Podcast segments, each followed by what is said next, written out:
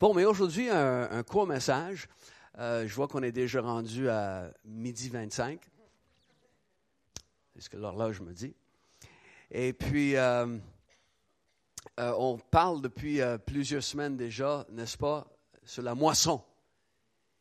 Le fait que des prophètes, des prophètes en qui on a une confiance, parlent d'une moisson d'un milliard d'âmes, un milliard de personnes qui vont donner leur vie à Jésus dans ces prochains temps. Et euh, on veut regarder ça avec vous euh, encore brièvement aujourd'hui. Euh, je veux parler des aspects de la moisson. Certains aspects de la moisson. Qui ici a été élevé sur une ferme? Élevé sur une ferme. Quelques personnes. Pour vous, qui a été élevé sur une ferme chez des agriculteurs? Autrement dit, ce n'était pas une ferme euh, laitière. OK. Agriculteur? OK. Donc, qu'est-ce qui arrive dans le temps de la moisson?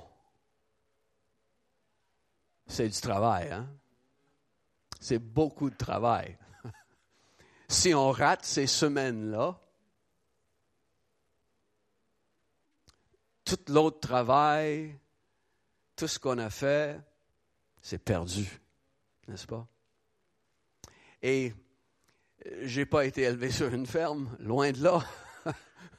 Mais ce que je comprends, c'est lorsque la moisson est là, c'est ce que le temps des vendanges, que c'est le temps de la récolte, dépendamment de la sorte de, récolte dans laquelle on est impliqué, c'est du travail du matin au soir. Et le lendemain matin, on se lève, on y va, on est fatigué, c'est pas grave, c'est la moisson. Donc, quand Jésus parle de moisson, parce que vous savez que euh, les Juifs, à l'époque du Nouveau Testament, c'était principalement une société agricole. Alors, Jésus prend souvent des images qui sont reliées à, une vie dans l'agriculture. Et lorsque Jésus parle de gens qui vont donner leur vie à Dieu, il compare ça à une moisson. Et la moisson, c'est du travail. C'est un travail qui est dur. Faut mettre de l'énergie.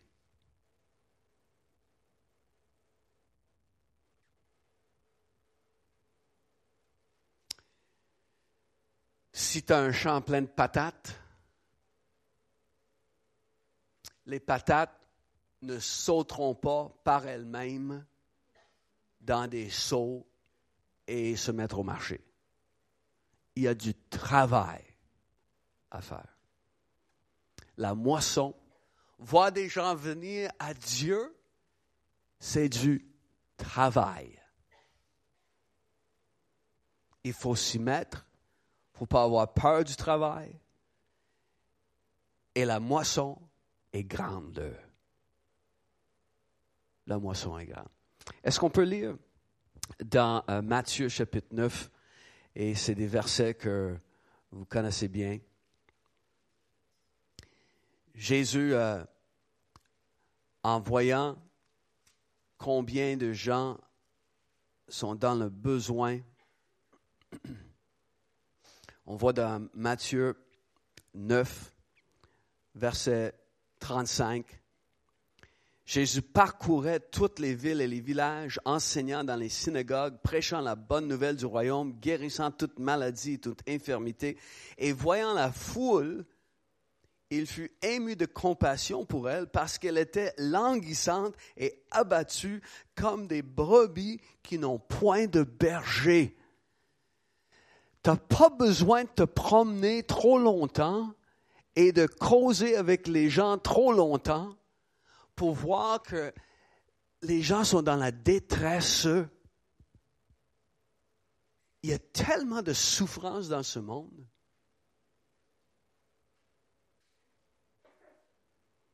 Jésus, il parcourait les villes et les villages, il prêchait et il voyait la détresse. Il les voyait, les gens, comme des brebis qui n'ont pas de berger. Et quelle est sa réaction en, voyant ça? Il dit à ses disciples, la moisson est grande, mais il y a peu d'ouvriers. Il voyait combien de gens avaient besoin de quelqu'un qui pouvait leur apporter le royaume de Dieu. Donc il dit, priez le maître de la moisson afin qu'il envoie des ouvriers, des ouvriers. Vous savez ce que ça fait, un ouvrier? Ça travaille.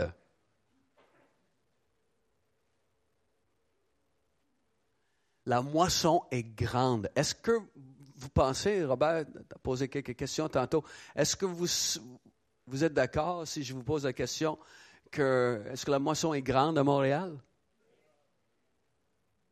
Ou est-ce qu'on peut regarder à Montréal et pas voir le besoin?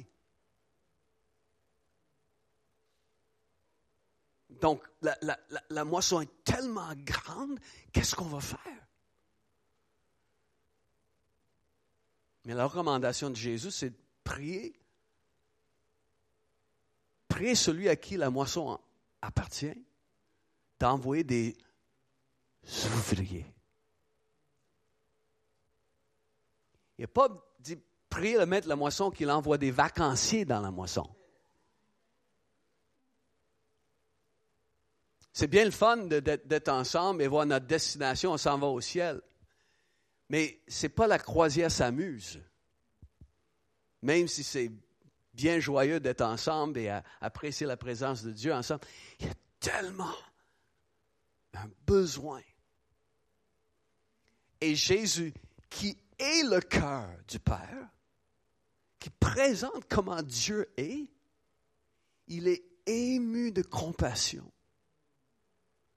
Dieu, son cœur se porte vers les gens. Et alors, il veut envoyer des, gens pour travailler. Des gens pour travailler. Oui, mais euh, Jerry, je ne suis pas appelé, moi, à être preacher. Je ne suis pas appelé à être évangéliste. je ne parle pas de ça.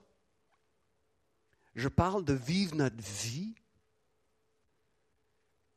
dans le but d'aider les gens à connaître Dieu et être libérés des choses qui les écrasent. Mais c'est du travail. C'est du travail. C'est tellement un travail qui est dur, la moisson, que ça prend même du, temps de rafraîchissement dans sa présence. C'est le rafraîchissement dans sa présence, c'est pas juste pour nous égayer. C'est pour nous permettre d'être de retour dans la moisson après.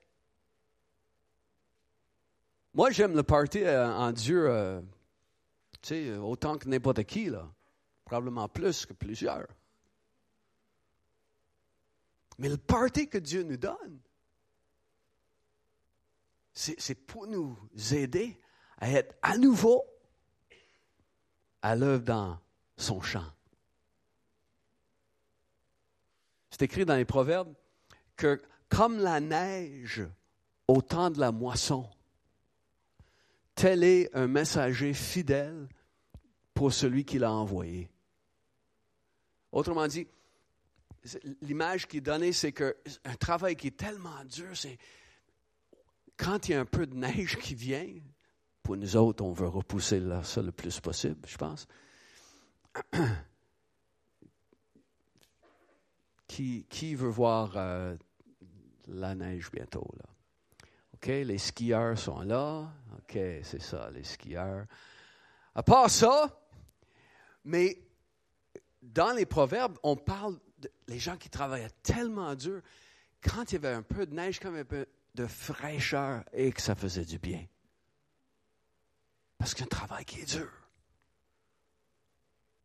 Le proverbe encore, c'est écrit que un fils qui dort pendant la moisson est un fils qui fait honte.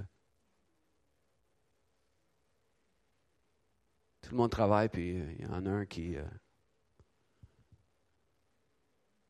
fout rien. Il faut que le laboureur travaille avant de requérir des fruits, Paul dit à Timothée. Il faut qu'il travaille. Donc, vous savez qu'une une partie de ce qu'on appelle la mission 318, c'est du travail. C'est d'apprendre, c'est d'être formé, c'est de travailler sur des choses sur notre vie, mais aussi de travailler sur notre connaissance de Dieu, notre connaissance de la parole, de pouvoir amener Dieu autour de nous. Encore une fois, une petite publicité pour samedi prochain. Soyez là peut-être plus facile de rester chez vous. Mais soyez là. Mettez l'effort que ça prend. OK. Si Dieu nous disait, mettons les portes s'ouvrent, Jésus rentre. Puis il dit, euh, pour vous, quand je fais à Montréal, j'ai euh, une demande à faire. Je pense qu'on dirait, OK, oui, n'importe quoi.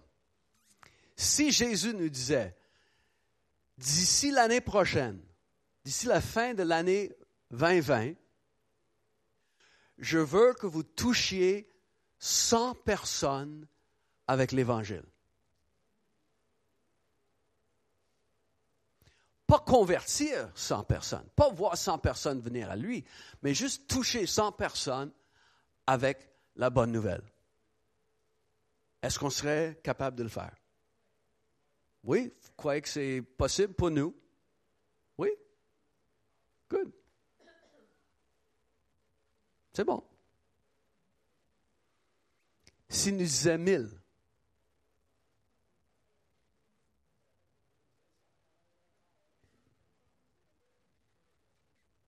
Pensez-vous, on est à peu près euh, peut-être 150 personnes dans notre église, pensez-vous que ce serait possible pour nous de toucher 1000 personnes dans une année? Raisonnable? C'est même pas se forcer, là.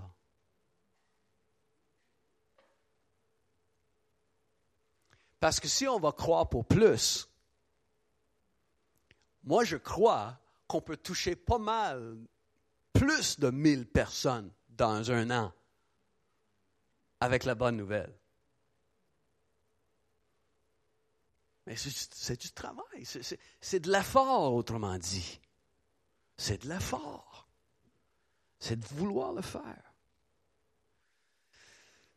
Donc c'est un travail dur dans la moisson. Et puis c'est un travail, bien sûr, de, de semaille, hein, de la semence. On a regardé ça l'autre semaine, la, parole de Dieu est ce qui est semé. Nous sommes engendrés, nous sommes nés de nouveau aujourd'hui à cause de la parole de Dieu qui est tombée dans notre cœur. Nés de nouveau à cause de la parole de Dieu. Jacques chapitre 1.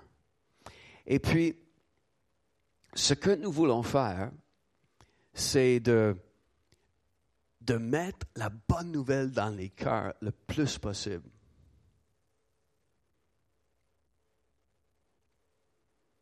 Et c'est le Saint-Esprit qui va faire le, reste.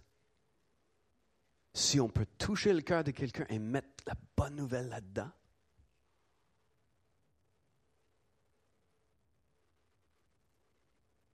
On était au, restaurant euh, jeudi soir, les pasteurs de Catch the Fire Scarborough euh, sont arrivés chez nous jeudi et on est allé au restaurant jeudi soir. Et avec le serveur, on a parlé avec le serveur. Et ce qu'on a fait, c'est en écoutant son histoire, il a parlé de comment il s'est réconcilié avec son père. Et il a dit, toute ma relation avec lui a changé, la relation avec mes enfants. C'est pas un croyant, là. Et ce qu'on a fait, c'est qu'on l'a, félicité, on l'a encouragé de ce geste. Et comment on trouvait que c'était vraiment bon ce qu'il avait fait. Et, et il était comme surpris. Il ne savait pas qui on était. Mais il était surpris, il était, il était content. Que, que ouais, c'est ça, c'était vraiment la bonne chose, là.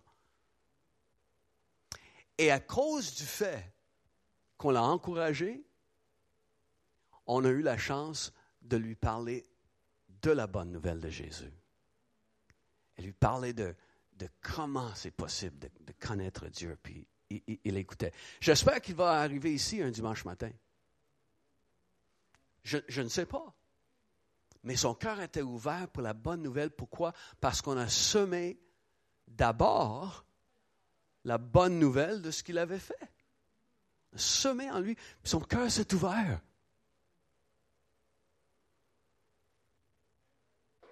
Ça aurait été plus facile de pas tenir compte de lui, pas du tout. C'est vrai? Mais de tourner notre cœur vers lui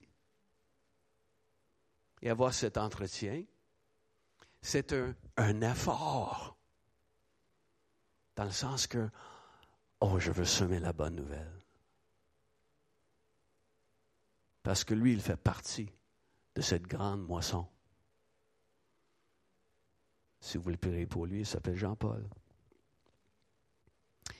Et puis, on veut semer cette, bonne nouvelle. On a un projet, je suis super content de, ce qu'on va faire. Dans les années 80, on a produit ce livre. On l'a imprimé. C'est c'est pas aussi rare que la Bible de Gutenberg, mais euh, il y en a plus beaucoup de, de, ces livres-là euh, disponibles. Ce que c'est, c'est les quatre évangiles fusionnés. Donc, Matthieu, Marc, Luc et Jean, dans ce livre, on a toutes les paroles des quatre évangiles dans l'ordre chronologique de l'histoire de Jésus. Et ce qu'on a fait, on a éliminé tout ce qui est dédoublé. Autrement dit, si Marc dit dans son évangile, un semeur est sorti pour semer la parole, et Luc dit la même chose, bon, mais ça ne paraît pas deux fois. C'est juste, c'est l'histoire au complet, c'est de fusionner les quatre évangiles. Et si Marc rajoute un, détail à ce que Matthieu avait dit dans le même sujet, bon, mais c'est tout dans l'histoire. Donc, on est en train de, préparer pour rééditer ce livre. Donc, on va l'imprimer. Ça va être euh, marqué sur la page couverture qui va être pas mal plus intéressante que cette page couverture-là. Ça va être marqué, euh, ce livre est une, euh, vous êtes offert gracieusement par Catch the Fire Montréal. Et les gens auront la chance de lire au sujet de la personne la plus extraordinaire qui a jamais marché sur cette terre. Ils vont être capables de lire la vie de Jésus. Le langage, c'est les évangiles dans un, c'est pas vraiment une traduction, c'est une adaptation euh, basée sur la traduction. Je le trouve vraiment super la façon que, que c'est écrit. À la fin, il y a une centaine de questions qui relient la personne à un sujet dans les évangiles. Donc, exemple, euh, Jésus est venu pour tirer le monde et non pas le tirer. Donc, Jean 3, 3 15 et Jean 3, 16, Jean 3, 17, Jean 3, 3 18. Donc, un tel, la personne voit ça et il y a une référence, allez à la page un tel, et voilà, on peut trouver la réponse. Donc, il y a une centaine de questions, une petite étude comme ça. Dans le livre, il n'y a pas de chapitre ni de verset. C'est juste l'histoire. Et un petit glossaire à la fin. Des, mots que les gens... Euh, un pharisien, c'est quoi ça, un pharisien? donc, il y a quelques mots comme ça, avec une petite explication. Et l'idée, c'est qu'on va imprimer ce livre et le mettre disponible. On peut prendre 50 livres et aller dans le quartier ici en arrière, là, puis donner ça à chaque porte.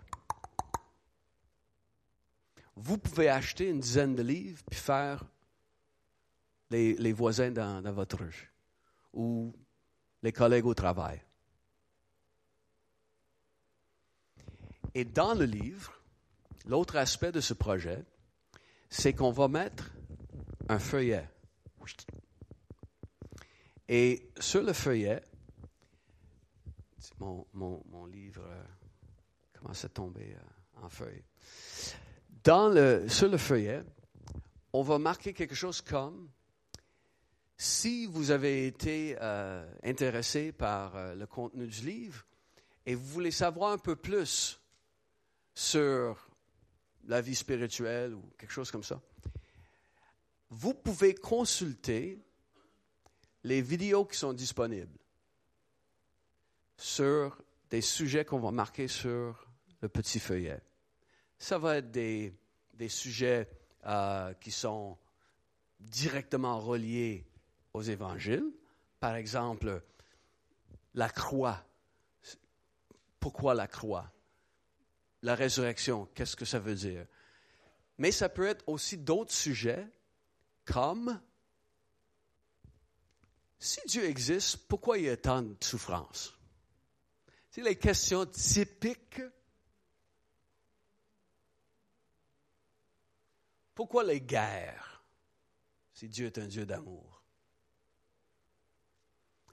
Um, et là, on a besoin de votre aide. Vous savez les questions que les gens vous posent. Vous savez qu'est-ce que les gens répliquent quand vous essayez de parler de Dieu. Donc, venez nous dire, c'est quoi ces sujets-là?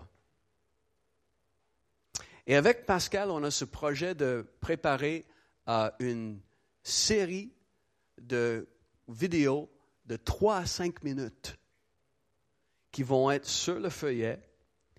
Les gens vont être encouragés à aller visiter le site web, à aller sur notre canal YouTube qu'on va, qu'on va avoir pour ça.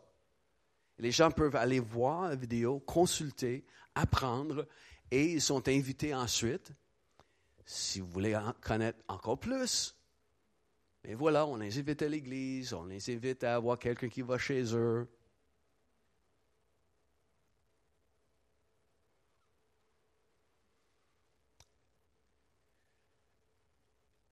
On a besoin de tout le monde pour ça. Et à partir du mois de janvier, on va commencer à regarder comment être formé pour aller toucher les gens qui, oui, qui, qui lisent ça et là, ils ont des questions, puis là, ils nous contactent, puis euh, on aimerait savoir plus. Et là, je vais être capable d'appeler Sylvain, de dire, Sylvain, Lise, euh, il y a quelqu'un qui est pas loin de chez vous, qui veut savoir plus, vienne lire le livre. Et on va se former ensemble pour savoir qu'est-ce qu'on fait avec ça. Si je t'appelle et je dis, OK, euh, peux-tu aller voir? Euh, non, je ne sais pas quoi faire. Mais à partir du mois de janvier, vous ne serez plus capable de dire ça parce que vous voulez savoir quoi faire. Ce ne sera pas difficile. Donc, ce livre réédité avec une belle couverture, on ne l'appellera pas le livre de vie. On va avoir un titre plus intéressant. Et puis, euh,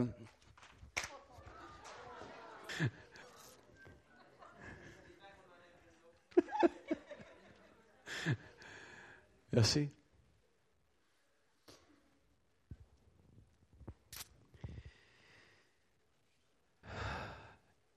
La parole de Dieu qui est semée Parce que c'est la parole qui engendre. C'est par la parole qu'on est sauvé, qui nous apporte la vérité. Notre aspect de la, moisson, c'est la foi. Hein, Marc chapitre 4, verset 29. Lorsque quelqu'un va semer la parole, il va, 27 euh, à 29 plutôt, il va dormir, va veiller, peu importe ce qu'il fait, la semence croît. Hein? Donc, ça prend la foi quand on va semer. On croit que ça va faire de quoi. Et euh, on, ne reste pas là toute la journée puis toute la nuit pour s'inquiéter est-ce que ça va croître? Non, on, croit qu'il y a une puissance dans la bonne nouvelle. On sème et le Saint-Esprit fait le travail, fait le miracle de voir cette semence pousser dans le cœur. Tout ce que moi j'ai à faire, c'est de semer. Donc, ça prend la foi. Et ça prend la foi en, ce que Dieu veut faire. Ça prend la foi en Dieu, tout court, bien sûr. Et euh, la semaine prochaine, je veux, vous apporter euh, euh, quelque chose par rapport à, à qu'est-ce qui arrive quand on croit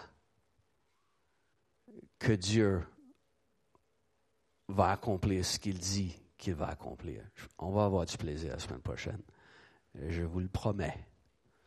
Ça prend la foi que ça va croître, ça, prend la foi en Jésus, ça prend la, foi en, ce qu'il dit, en qui, en qui il est. Ça prend la foi pour voir la parole toucher des vies.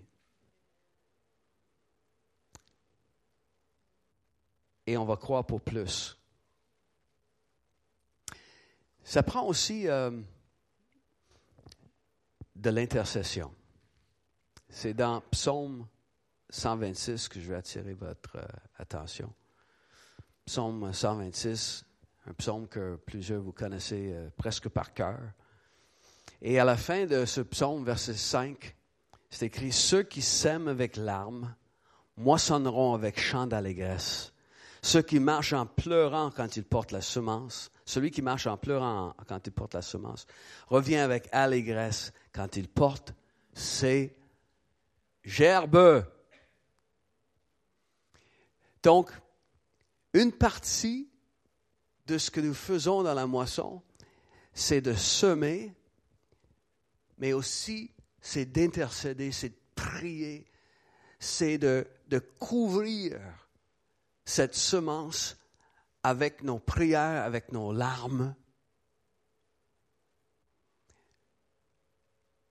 Je peux vous dire que souvent, la semence est arrosée par une pluie de nos larmes. Paul va dire dans une autre analogie qu'il y en a un qui sème, l'autre qui arrose, puis l'autre qui récolte. Donc, lorsque tu sèmes la parole, tu ne sais jamais euh, si tu es en train de semer ou tu es en train d'arroser ou tu es en train peut-être de récolter. C'est le moment. Quelqu'un d'autre avait déjà semé. Mais peu importe, quand on sème, c'est en pleurant parce qu'on sait qu'on n'a aucun pouvoir par nous-mêmes. Donc, c'est se tourner vers Dieu et dire, Seigneur, ce que je suis en train de faire, Seigneur, pour ces personnes, je prie ta présence. Et quand on, ah, sème avec larmes, on va moissonner avec joie. Et ça, c'est le dernier aspect que je, je vous apporte ce matin. C'est qu'il y a de la joie dans la moisson. C'est un thème qui est partout dans la parole de Dieu, n'est-ce pas? Quand c'est le temps de la vendange, c'est le party. C'est la grande joie de voir des gens donner leur vie au Seigneur. pour un agriculteur, un cultivateur, de, voir sa récolte, de voir la vendange, de voir l'abondance, c'est le party. C'est le moment le plus joyeux de l'année. Et pour nous, il n'y a pas plus grande joie que de voir des gens donner leur vie au Seigneur, les voir connaître Jésus intimement, comme nous. Pensez au moment où vous avez donné votre cœur à Jésus, ou si vous avez été élevé dans une famille chrétienne, il y a un moment où vous avez dit, Seigneur, ma vie, c'est à toi. C'est, joyeux ces moments-là. C'est vraiment merveilleux, le moment où tu as donné ta vie à Jésus. Il y a une joie qui vient. Euh, dans Ésaïe euh, chapitre 9, verset 2, c'est écrit, Seigneur, tu rends le peuple nombreux, tu lui accordes de grandes joies, et le peuple se réjouit devant toi comme on se réjouit à la moisson. Il travaillait. Combien vous connaissez le nom de Josh McDowell? Josh McDowell, certains d'entre vous, OK. Josh, Ravi Zacharias? Oui, un peu plus. Josh McDowell, c'est euh, un apologiste. L'apologiste, c'est quelqu'un qui, dont la spécialité, c'est défendre la foi. Défendre la foi chrétienne. Josh McDowell a écrit euh, de, bons livres pour démontrer comment la résurrection, on peut défendre la résurrection, si même de façon historique, avec des preuves. On peut défendre le fait de la résurrection. Josh McDowell, il, raconte une histoire euh, qui lui est arrivée. Il a, rencontré un homme qui, euh, c'est un homme d'affaires, un homme d'affaires important en Angleterre. Et puis, euh, cet homme lui a raconté comment il a donné sa vie à Jésus. Il y avait un, un type à Sydney, en Australie. Cet homme d'affaires était euh, de passage à Sydney par affaire. Et euh, un homme est venu vers lui dans le secteur des affaires, dans la ville de Sydney. Ne connaissait pas du tout. Et cet homme s'est approché de lui, il a dit Good day, mate.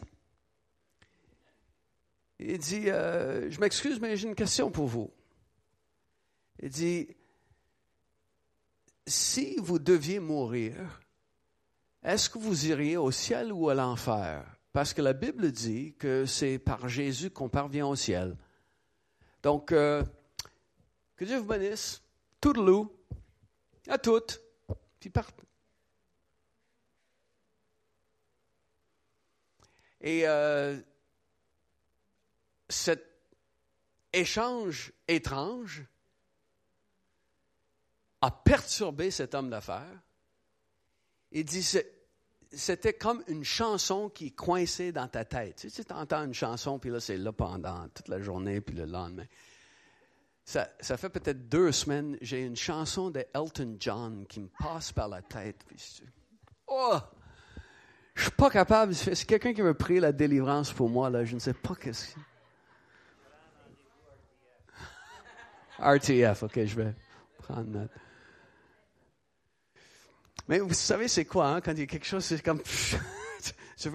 Mais c'était comme ça pour lui. La question que le type lui a posée, ça, ça restait coincé. Il n'était pas capable de, chasser la question.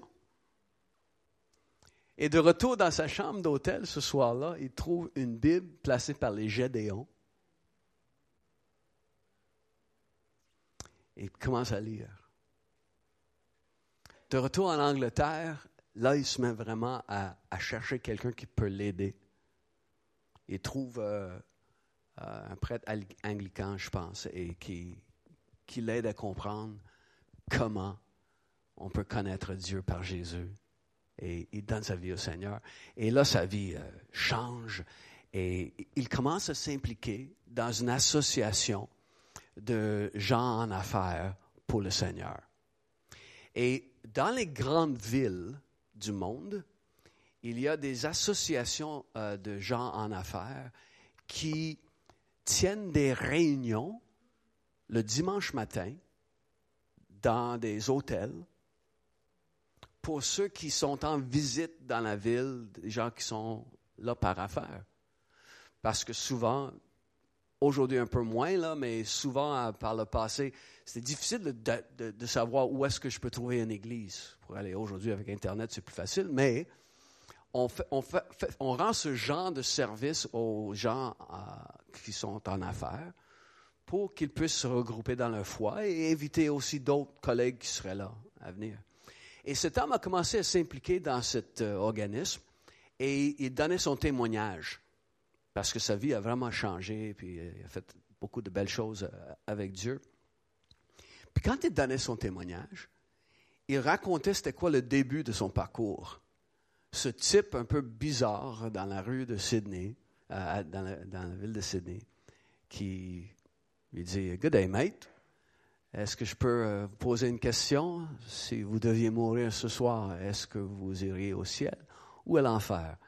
Parce que la Bible dit c'est par Jésus-Christ qu'on parvient au ciel. Donc merci. Que Dieu vous bénisse.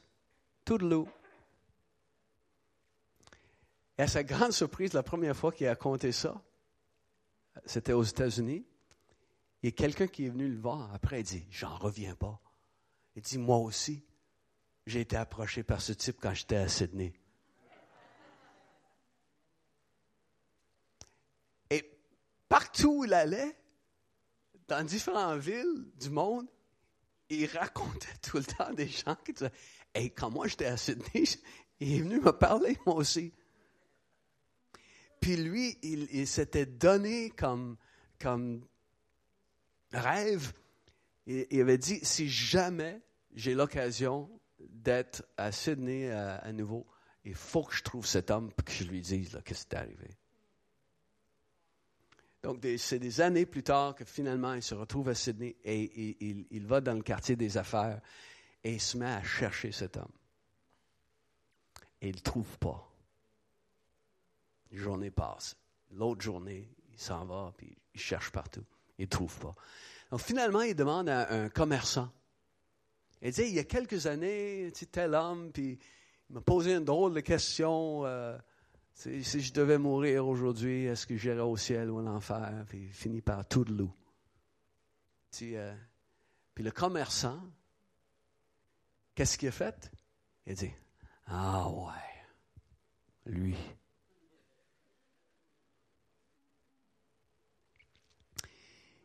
Il dit, euh, il, n'est plus euh, dans, la rue ici, mais je sais par exemple qu'il demeure juste par là et qui sortait de son bloc appartement tous les jours pour venir ici. Tu le trouveras peut-être par là, mais j'ai entendu dire qu'il est malade. Donc, l'homme d'affaires en question, il va puis il, le trouve. Il réussit à, à, entrer chez lui et il trouve cet homme tellement malade, alité et condamné à mourir. Et il, se présente. Il dit, je ne sais pas si, probablement, vous ne vous souvenez pas de moi, mais vous m'avez posé la fameuse question. Vous m'avez dit que c'est seulement par Christ qu'on parvient au ciel.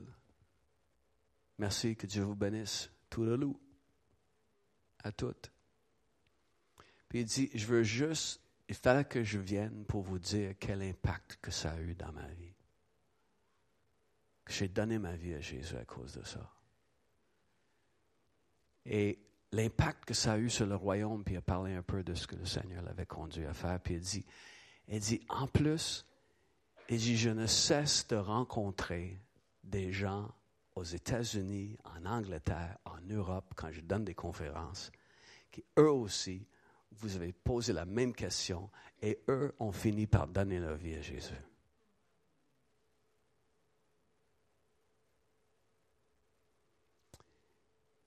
Et cet homme qui était alité a commencé à sangloter. Puis elle dit, ça fait 35 ans que je fais ce ministère dans la rue. Et c'est la première fois en 35 ans que j'apprends que ça a eu un impact.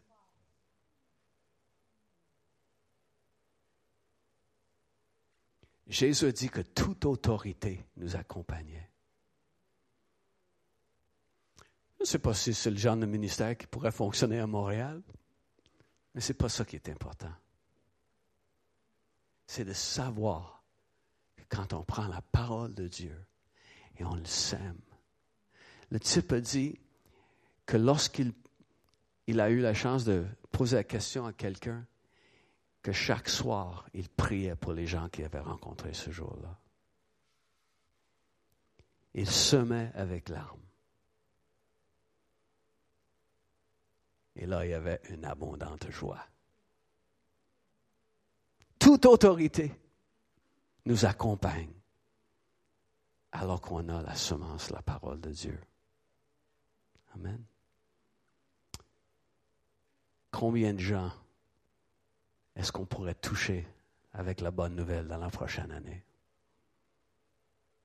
100? 1000?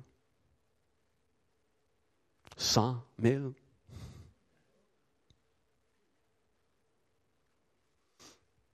Levons-nous ensemble. Parce qu'il y a une grande moisson qui nous attend.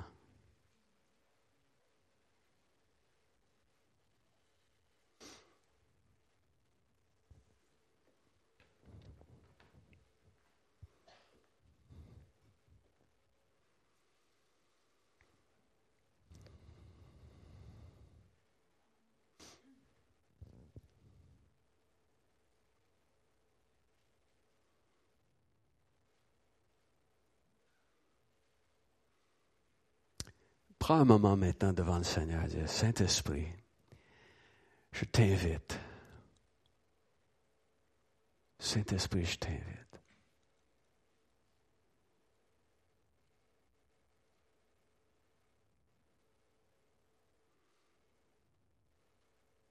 Accomplis à travers moi.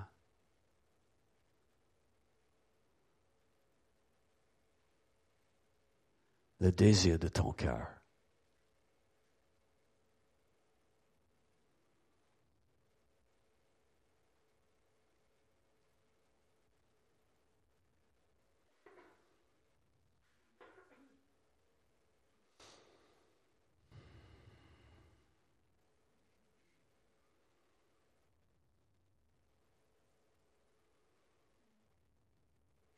Il que je dise quelque chose de fou, de vraiment fou.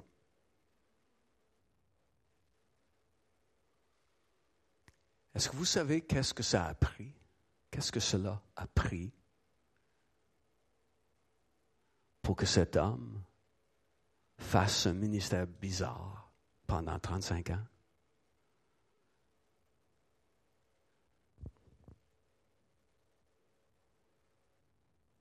Ça a pris du cash. Quelqu'un était aussi fou que lui, ou quelques personnes, un salaire comme missionnaire dans le quartier des affaires à Sydney, en Australie. Quelques-uns ici, là, vous êtes appelés à faire de l'argent pour que quelqu'un aille et faire un ministère quelconque. Vous êtes appelés à faire de l'argent. C'est un appel sur votre vie. C'est une bénédiction de Dieu sur vous pour ça. Et c'est tout ensemble, on est dans le travail de la moisson.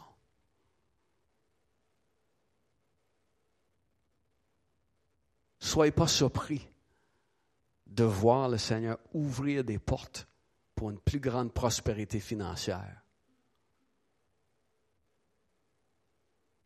Parce qu'il y a certains ici, vous êtes appelés à faire de l'argent. Et ça va financer d'autres personnes dans un ministère quelconque. Un ministère qui est à l'extérieur de ces murs, un ministère qui est à l'intérieur parce que ça prend du monde pour prendre soin des gens. Mais ça fait partie du travail de la moisson. Donc, Seigneur, je, je ressens de prier la bénédiction sur ceux qui, que tu appelles à faire de l'argent. Seigneur, que des argents soient libérés pour la moisson. Libérés pour la moisson. Hmm. Je prie que tu fasses vraiment, Saint-Esprit, beaucoup de travail dans les coulisses, beaucoup de travail dans notre dos pour nous placer à des endroits où on va être capable de faire plus d'argent.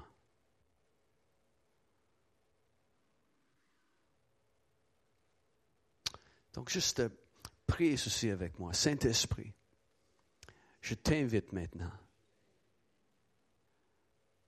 à accomplir tout ce que ton cœur désire à travers ma vie.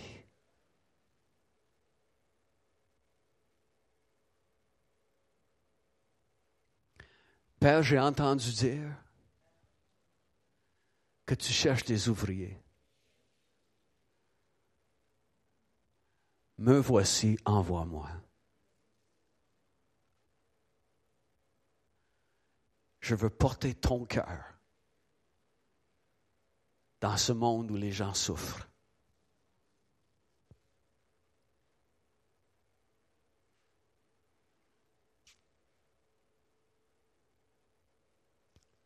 Me voici, envoie-moi.